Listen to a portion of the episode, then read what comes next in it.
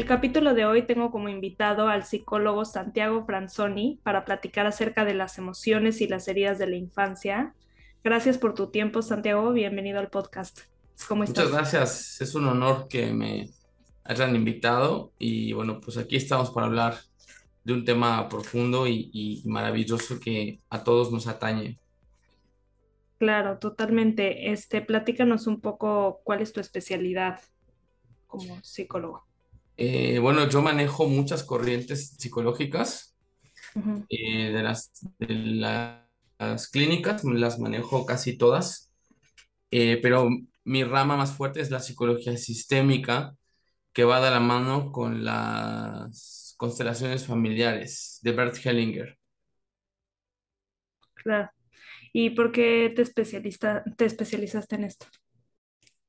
Bueno, porque al principio solamente intervenía con pocas herramientas como el psicoanálisis, por ejemplo, o, la terapia gestal, pero poco a poco fui metiéndome más en la terapia humanista, en la terapia transpersonal, en la cognitivo-conductual.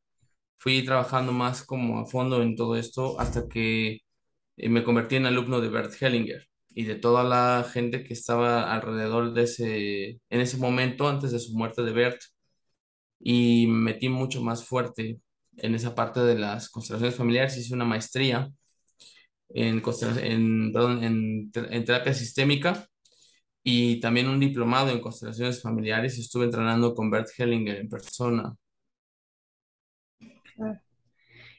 Platícanos un poco hablando de las heridas. ¿Cuáles son como que las cinco principales, las, las cinco heridas emocionales principales que tenemos todos los seres humanos?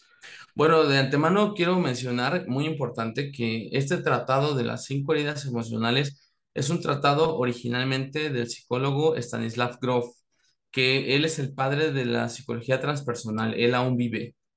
Y, y la señora, mm, la terapeuta Lisbeth Wu, que escribe el libro de las cinco heridas emocionales, es quien eh, dentro de esa misma corriente transpersonal hace un libro hermoso llamado así, Las cinco heridas emocionales que impiden ser uno mismo. Entonces, eh, desde la mirada transpersonal hay muchas técnicas que nos muestran eh, incluso lo que se conoce como las cinco matrices perinatales. Y lo menciono porque es muy importante saber que de las cinco heridas, eh, que son el rechazo, el abandono, la humillación, la traición y la injusticia, la herida del rechazo es la que comienza o puede comenzar desde el momento de la gestación. Entonces, para eso es importante entender que, que las matrices perinatales tienen muchísimo que ver al respecto. O sea, una persona puede vivir un rechazo desde el vientre de la madre cuando la, cuando la abuela le dice, ¿por qué te has embarazado tan joven? O cuando alguien le ha dicho, eh, no sé, por ejemplo, ¿por qué tú eh, te embarazaste de esa persona, de ese, de ese tomador o, o de ese vividor? Y ya desde ahí el bebé sin querer está viviendo una herida de rechazo. Claro, simplemente que fue un embarazo no planeado y se dio, ¿no? Exactamente. Entonces, desde esa parte eh, de las matrices perinatales, la persona vive un rechazo desde el vientre materno.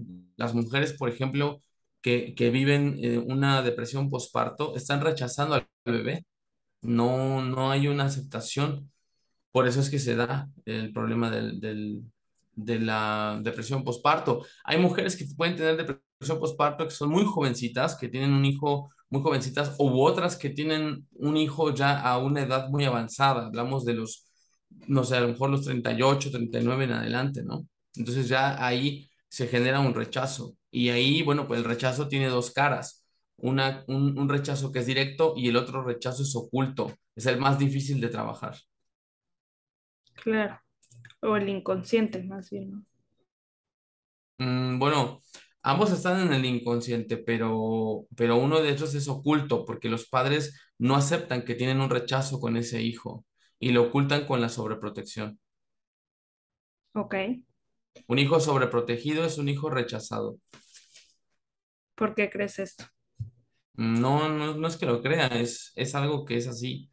Desde las bases de la psicología transpersonal, cuando estoy sobreprotegiendo a un hijo que no le estoy poniendo límites, es porque, porque la persona o porque yo como padre o como madre no tengo la fuerza suficiente para guiarlo y por lo tanto le permito hacer lo que quiera. Entonces eso es un rechazo. O sea, sobreprotección yo entiendo como que más bien lo protejo de más y no quiero que nada le pase. ¿A Bueno, refieres? sobreprotección, no, la sobreprotección es algo ambiguo. Sí, puede ser que yo como padre o como madre sobreproteja a mi hijo permitiéndole todo. Eso es una sobreprotección, pero también puedo sobreprotegerlo poniéndole, poniéndole límites muy rígidos y no permitiéndole ser él. ¿Me explico? Ok, Las dos son formas de sobreprotección, son las dos caras de una misma moneda. ok, entonces tú dices que alguien que es súper, no quiero decir liberal con sus hijos, pero no encuentro la palabra, como que por no hacerlo enojar, por no tener un conflicto con él, por no evitar, bueno, por evitar el berrinche, pues no le pongo límites y mejor que haga lo que quiera para aliarme con él. No es tanto para aliarte. Muchos hijos que tienen este problema de la formación reactiva, que así es como se conoce, formación reactiva, eh, se vuelven o desarrollan muy fácilmente el perfil del pequeño tirano, mirando a sus padres. La autora Jirina Prekop tiene un libro con Bert Hellinger llamado así, El, el, el pequeño tirano. Y ustedes lo pueden conseguir en la, en cualquier librería para que vean a qué me refiero con este perfil, pero viene originalmente de un rechazo. Ok. ¿Y cómo puedo saber qué herida es la que tengo yo Bueno, vamos como dando adulto? las, vamos las descripciones, vamos dando las descripciones que, que hay, así Para las rápidamente. características de cada una. Claro, las, la, el rechazo, por ejemplo, directo se vive como, por ejemplo, cuando los padres le dicen al hijo, tú no puedes hacer esto, tú no sabes hacerlo, tú no vas, tú no me ayudas, tú no, tú no, no, no. Eso es un rechazo directo. Es diferente porque no estoy eh, sobreprotegiéndolo, sino que lo estoy rechazando, ¿no? Por ejemplo, eh, hay padres o madres que no dedican suficiente tiempo a sus hijos y por lo tanto estas, estos hijos, eh, lógicamente, pueden sentir o un rechazo o un abandono. Eh, los rasgos de la infancia de, de, un niño que tiene herida de rechazo, hablábamos desde, desde, el nacimiento. Un niño con bajo peso es un niño rechazado. Puede, puede traer un tema de rechazo. Puede haber una enfermedad, puede haber algo biológicamente que está mal, no necesariamente es un rechazo, pero si no hubiera una enfermedad, lo más probable es que exista un tema de rechazo, ¿ok? Eh, puede haber también, por ejemplo, eh, una, una, vuelta de cordón o doble vuelta de cordón eh, umbilical en el cuello y eso también podría generar un, puede, puede haber sido generado por un tema de rechazo, ¿no? También hablamos de un parto prematuro o un, o un parto muy rápido, también estamos hablando de temas de rechazo.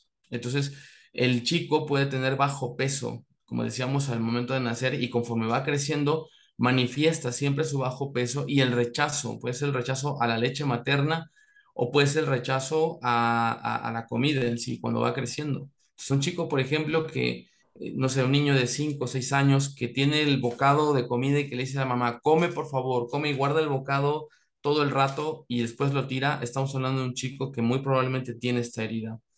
Eh, también hablamos de niños que son como adultos pequeños, que dicen, los adultos dicen, wow, este niño piensa muy bien, piensa muy bonito, pero realmente no es que piense muy bien, sino que el niño está adoptando una conducta no propia de su edad y, eso también puede ser un rasgo de niños que se esconden debajo de la, de la cama o que se encierran en un mueble, por ejemplo, eh, y que todo el mundo los está buscando y nadie los encuentra después de un buen rato, eso nos refleja también esta herida niños muy imaginativos, niños que tienen, por ejemplo, eh, la conducta del amigo imaginario, que juegan con un amigo imaginario, también nos podrían estar hablando de un tema de rechazo.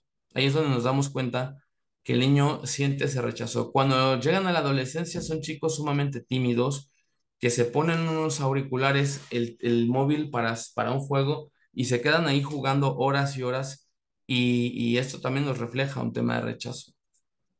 Cuando son adultos, son personas que ese rechazo se refleja en que en las relaciones ellos prefieren dejar a la pareja a, que los dejen y siempre están huyendo de todo, siempre evaden todo, no pueden confrontarlo.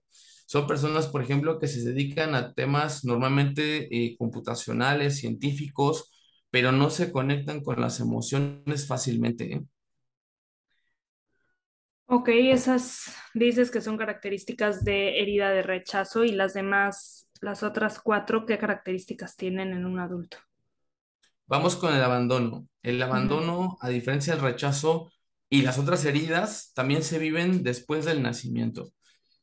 Abandono quiere decir que la persona eh, vive lo que sus padres normalmente es o los dejan con la abuela, viviendo con la abuela, o los dejan en un orfanato, o los, o los regalan con una tía, con un tío. Ahí estamos hablando de un abandono real. También la muerte de uno de los padres puede ser un abandono. Eh, sin embargo, también existe un abandono simbólico. El abandono simbólico es los padres trabajan todo el día y los dejan en una guardería de 7 de la mañana a 7 de la noche. O los dejan en la guardería de 7 de la mañana a 2 de la tarde, los recoge la abuela o la nana y los lleva y les sirve de comer, pero los padres llegan hasta las 8 o 9 de la noche a casa eh, simplemente a revisar tareas, a dormir a los chicos y al otro día lo mismo. Eso estamos hablando de un abandono simbólico. La persona que tiene un problema de abandono desde la infancia son chicos que demandan mucha atención. Y esa atención que demandan cuando son niños es una atención en la que el niño le, le- le dice a la madre, eh, es que no me puedo acabar, no puedo acabar de comer, este, o me tardo mucho con la tarea. Y entonces esto de, de que la madre le dice, come, mira que te he calentado el plato ya un par de veces y no terminas, y el niño se tarda tres, cuatro horas para comer, eso es precisamente lo que refleja totalmente en un niño una herida de abandono. Y no es porque el niño no quiera comer, sino se tarda mucho con la finalidad de llamar la atención. Son mecanismos de defensa que el chico tiene con la finalidad de llamar la atención a la madre, ¿no? Y lo mismo sucede con la tarea. Al chico le pueden dar las 11 de la noche y seguir haciendo la tarea y al final es un medio sutil para llamar la atención, ¿no? Eh, chicos que tienen, por ejemplo, problemas de, de, de ortografía y que esto se refleja hasta la parte adulta, son personas efectivamente que tienen esta herida de abandono porque no se sentaban con ellos a hacer la tarea, porque nunca se pudo corregir este problema de la, de la ortografía. No siempre es así, pero es algo también muy característico. Estas personas desde que son niños buscan ser siempre el centro de atención. Y este centro de atención puede ser de dos maneras. Una, o toman el rol de víctimas que se las arreglan siempre para meterse en mil problemas, para llamar la atención de formas patológicas, y dos, que pueden jugar muy bien el rol de salvadores. El salvador que siempre va por la vida rescatando amigos, rescatando mascotas, rescatando personas, rescatando y asumiendo cosas que no les corresponden. Eso, esos son dos indicadores eh, de este, de este tipo de problemas y cuando son adultos, eh, ellos son muy dependientes. La parte de la dependencia emocional puede ser que el dependiente, porque esa es la máscara de este tipo de personas, así como la herida de rechazo es el evasivo, el que va del que no enfrenta, el que abandona. Esta persona, por ejemplo, es, es alguien que, que depende mucho de los demás. O sea, en, otras palabras, esta persona podría ser muy controladora o chantajista, o por el otro lado puede ser una persona víctima que, que, y también codependiente que puede aguantar golpes, alcoholismo, malos tratos, porque su miedo más profundo es la soledad. Entonces, por esa razón, este dependiente que ha vivido un abandono en la infancia, eh, para él es peor que le abandonen a soportar todo este tipo de malos tratos. Ahí estamos con la herida de abandono. Ok, la de injusticia. Eh, vamos en orden. Ah, La, la herida de, la herida de es una herida que surge en edad un poco más adelante. En las heridas anteriores decíamos, una es, es el embarazo y los primeros años, la segunda es los primeros años tiernos, puede ser etapa oral, etapa anal, y la humillación puede ocurrir desde la etapa anal en adelante. Eh, la etapa anal es cuando la persona aprende a ir al baño sola. Y aquí en esta etapa de, de vida, la humillación puede surgir a partir de malos tratos, de golpes, de apodos, de bullying, eh, de comparaciones también o incluso del abuso sexual. Todo tipo de abuso genera la herida de humillación. Entonces, estas personas normalmente tienden a subir muchísimo de peso. La gran mayoría de las personas que tienen, que tienen sobrepeso es porque sufrieron una herida de humillación en la infancia y normalmente pudieron haber vivido también con padres controladores, padres que los controlaban en su manera de ser, en su manera de pensar, en su manera de vestir. Estas personas em, desarrollan una máscara psicológica llamada masoquismo y por lo tanto inconscientemente se acostumbran muchísimo tanto al dolor como a cargar muchas responsabilidades sobre su espalda emocionalmente hablando que no les corresponden y por lo tanto sufren una despersonalización. ¿Qué es una ¿A qué le llamamos despersonalización? Una despersonalización es cuando alguien pone las necesidades de los demás al principio en lugar de las propias y por lo tanto siempre están tratando de resolver a los demás todo este tipo de situaciones eh, de la gente, agradar, darles gusto, no saben decir que no y por lo tanto también se vuelven como, como esa parte de objetos de humillación o de burla. En la escuela sufren muchísimo bullying, burlas, apodos, vejaciones, eh, humillaciones. Si han sido abusados sexualmente, más abusos o acosos en, edades posteriores. Cuando son grandes, cuando son adultos, como decía, suben muchísimo de peso y sienten que hasta el aire que respira les engorda. Y pueden tomar a veces muchos tratamientos, pero vuelven a rebotar porque originalmente su sobrepeso es emocional no viene realmente de algo orgánico, sino de algo emocional. Entonces, estas personas, pues lógicamente se casan con verdugos, verdugos que prácticamente los, los, los, lastiman muchísimo emocionalmente. Y a estas, estas personas su temor más grande es la libertad, les da mucho miedo ser libres. Por lo tanto, tienen un problema de límites. Cuando estas personas no tienen, no tienen esa, esa mordaza o esa cadena para ser controlados, cuando dan rienda suelta a sus emociones, se sobrepasan muchísimo. Por ejemplo, toman demasiado, compran demasiado, comen demasiado, fuman demasiado y caen muchísimo en los demasiados. Entonces, estas personas muchas veces llegan a la consulta, a la terapia psicológica y, hablan de todo esto, de todo lo que esto que les pasa, pero originalmente estas personas son adictas al dolor. Originalmente estas personas se vuelven adictos al sufrimiento y es lo primero que tienen que reconocer que deben de aprender a amarse a sí mismos sin sufrir. Ok. Vamos con la herida de traición. La herida de traición es una herida que también ocurre a partir de la etapa anal, pero puede ser más bien a partir de la etapa fálica. Sobre todo la etapa fálica es cuando todos los niños, entre los 4 o 5 años normalmente, em, viven con los padres eh, lo que se conoce como el complejo de Edipo, o el complejo de Electra. El complejo de, Edipo es cuando el niño se enamora erógenamente de su madre y, está practicando su sexualidad y está afianzando su heterosexualidad. Y en, el caso de la niña, la niña tiene el complejo, el complejo de Electra que se enamora del padre, es lo contrario del, del niño. Entonces, esta vida de traición, de por sí todos somos traicionados en esta etapa, porque mamá nos dice a nosotros los varones, tú no te puedes enamorar de mí, yo no soy para ti, ahí hay una traición. Esa traición es necesaria y esa, esa herida, esa castración, como lo llama Freud, eh, es una castración que se tiene que vivir forzosamente, porque si el niño se queda edipo, sus relaciones de pareja se van a frustrar cuando es adulto. ¿eh? Y al revés, la niña también tiene que ser herida de esa castración por el padre. De, de entrada ya tenemos una traición ahí. Pero la traición se puede vivir también por ejemplo, cuando los padres nos mienten en esa herida, cuando el padre le, promete cosas a la hija o la madre le promete cosas al hijo que no le cumple, eso es una traición. También la traición se puede vivir cuando, cuando papá engaña a mamá o al revés, cuando mamá engaña a papá, ahí se puede vivir una traición, porque toda infidelidad es una traición. Toda promesa rota, toda mentira, toda falta de confianza que los padres pueden tener hacia los hijos y al revés, son heridas de traición, ¿vale? Cuando mamá cuenta mis cosas, por ejemplo, si yo soy un adolescente, que esto va un poco más adelante, cuando mamá cuenta mis cosas, por ejemplo, que ya me vino la regla, o que me están creciendo las glándulas, o que se me está ensanchando la cadera, o ese tipo de cosas, lo empieza a contar a la familia sin mi consentimiento, mi mamá me está traicionando. ¿Vale? Cuando, cuando mi mamá cuenta que, o mi papá cuenta que tuve mi primer sueño húmedo como un varón me está traicionando, ¿me explico? Ese tipo de situaciones también son temas de traición.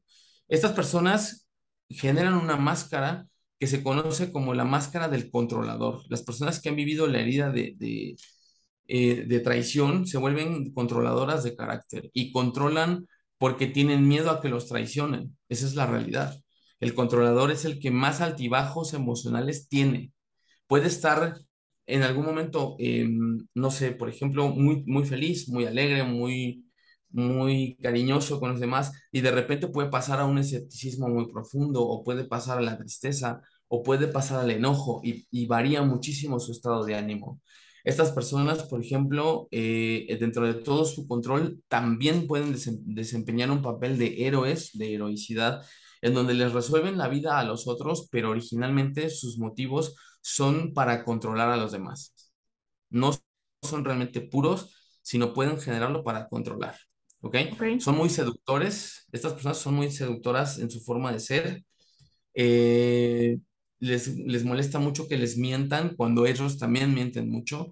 Les molesta mucho que, que no confíen en ellos cuando ellos son los primeros que desconfían de los demás. No les gusta que hablen a sus espaldas, pero ellos hablan a espaldas de otros y son, se consideran más trabajadores y se consideran más fuertes que los demás. Lo que gustan mucho del aplauso, gustan mucho de, de, los elogios. Ellos por esa razón eh, buscan siempre eh, escenarios donde la gente los pueda aplaudir o los pueda reconocer. buscan muchísimo el reconocimiento. Quiero aclarar una cosa, a veces las heridas con el tiempo mutan, se transforman. Por ejemplo, el abandono también se puede transformar en una herida de traición. Entonces, una persona que tiene herida de traición y que ahora está escuchando este podcast, tiene que revisar previamente su herida de abandono para darse cuenta si es así o no. Y, la última herida, hablamos, por ejemplo, de la, de la herida de, de mm, injusticia, que es, la, que es la última. Ah. Y la herida de injusticia, por ejemplo, se vive también en etapas ulteriores a las, a las primarias, se puede vivir en la latencia, por ejemplo, en donde, en donde mi papá, mi papá tiene otra familia y, y, mi papá eh, ve más a la otra familia que a mí. O mi papá quiere más a mi hermana que a mí, o al revés, o mi mamá quiere más a mi hermano que a mí como hija. Entonces todo el tiempo me está comparando. A mi hermana o a mi hermano le dan todo y a mí no. Eso es una injusticia. Injusticia quiere decir que mi papá es el farol de la calle, pero la oscuridad de la casa, porque a mis primos y a toda la gente siempre les da más regalos y a mí no. Eso es injusto. Que yo, que soy el hermano mayor, no pude estudiar y tuve que cuidar a mis hermanos menores, eso es una injusticia. Que mi papá me dijo, tú tienes que ser el que cuides a todas tus hermanas porque eres el único varón, eso es una injusticia. Que mi papá me diga, por ejemplo, eh, tú debes de trabajar para ayudarnos aquí en la casa, eso es otra injusticia. Me arrebatan la vida. Entonces, la persona con la herida de injusticia es una persona que de alguna manera eh, ha sentido esa disparidad entre, entre, entre otras personas, miembros de la familia y yo, que los demás siempre les dan más que a mí, que los demás siempre tienen lo demás más fácil que yo. Y todo ese tipo de injusticias vuelven a la persona con una máscara que se conoce como la rígida, la severa, esa persona es muy severa, esa persona es demasiado rígida y tanto es exigente con los demás como consigo misma. Es una persona que se justifica demasiado, no logra reconocer sus emociones, se desconecta casi por completo de las emociones. Vive muchísima frialdad con los padres, que los padres nunca le demuestran un, este, un cariño, un afecto, como un abrazo o un te amo. Ha habido pacientes aquí conmigo en la consulta que me dicen, a mí mi papá nunca me dijo que me amaba, nunca me dijo un te quiero, solo me daba un, abrazo a medias en mi, en mi fecha de cumpleaños, pero no más, no había más. Entonces, estas personas eh, tienen que ser siempre perfectas o perfeccionistas para poder hacerlo mejor y, ser, y sentirse aceptadas, porque no se sienten aceptadas estas personas. Por ejemplo, hay personas que nacen del sexo opuesto al que, al que eran deseados, ¿no? Por ejemplo, una mujer que nació del sexo opuesto era la primera y papá quería que fuera un varón, pero esa mujer se volvió muy rígida porque siente, nunca siente que da el ancho, pero nunca siente que da el ancho porque en su mente inconsciente se grabó el mensaje de que su papá quería un varón, no una mujer. Y por lo tanto esto para ella es una injusticia. Claro. Y con relación a las emociones que mencionas de cada una de las heridas, ¿qué conductas de la personalidad pudiéramos ver en un adulto que tenga relación con estas heridas que mencionaste? No sé, mira, bipolaridad o, cuáles. No voy a mencionar, no voy a mencionar eh, temas de trastornos definidos por una herida emocional, porque si no se me van a venir encima los psiquiatras, pero, pero sí que hay muchos rasgos, por ejemplo, este, yo como psicólogo clínico eh, eh, te puedo decir que hay muchos rasgos que tienen que ver con, con, con trastornos, que para, para diagnosticar un trastorno hay que hacer pruebas en el consultorio para saber y hay que estar capacitados para determinarlos, pero sí que pueden mostrar muchas, muchas este, rasgos de, de, trastornos, por ejemplo, ¿no? Eh, hablamos del, del, tanto del abandono como de la traición, podemos ver, que muchos pueden tener o pueden mostrar rasgos de bipolaridad, efectivamente. Para que se genere la bipolaridad debe de crecer el individuo con mucha inestabilidad familiar. ¿Qué es una inestabilidad familiar? Por ejemplo, eh, que se cambian mucho de escuela, que se cambian mucho de lugar de vivienda durante su proceso de crecimiento, que los padres tengan una, una, este, eh, una forma muy, muy ecléctica de ser, por ejemplo, ahorita están enojados y al rato tristes y al rato son padres víctimas, mártires, y luego son controladores, tiranos, dictadores. Ese tipo de inestabilidades genera, o puede, más la herida, puede generar el trastorno de bipolaridad, ¿no? Por ejemplo, también un controlador puede ser una persona narcisista, porque se sintió tan traicionada en la infancia que el narcisista crea un grandioso yo que es controlador con la finalidad de que no lo traicionen. Entonces puede estar asociado al trastorno eh, eh, narcisista de la personalidad o al trastorno sociopático de la personalidad, que es un trastorno primo hermano del, del, trastorno narcisista, ¿no? Entonces ahí, ahí vemos que son este tipo de, de situaciones, ¿no? Por ejemplo, la persona que ha vivido el abandono, si el abandono se, se, mezcla, por ejemplo, con alcoholismo de los padres, con relaciones codependientes de los padres, eh, o con drogadicción, o con abuso sexual, esta persona, y aparte del abandono, va a desarrollar sí o sí un, un, este, un trastorno de codependencia. Va a tener un trastorno codependiente.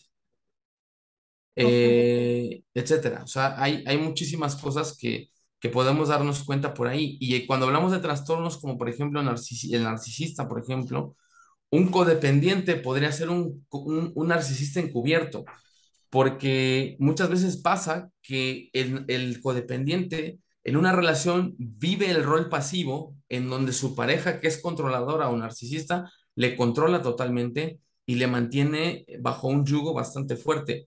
Pero cuando esa relación termina, después de un tiempo, ahora ese codependiente se brinca al otro rol, por ejemplo, y se vuelve la parte narcisista controladora, ¿no? Puede cortar con esa relación, pasa a otra relación nueva y vuelve a ser una víctima. Y así está, ¿eh? Porque al final de cuentas los extremos se tocan y son exactamente las caras de la misma moneda. Entonces, ahorita para todos nuestros escuchas, eh, lo que recomiendo es, sí, claro, siempre hay que ir a una consulta psicológica o psiquiátrica para que se pueda diagnosticar qué es lo que el individuo tiene. Y sobre todo porque hay personas, quiero aclarar que hay personas que pueden tener el rasgo de la herida y decir, yo nada más tengo la herida, pero no tengo un trastorno y entonces es más fácil sanarlo.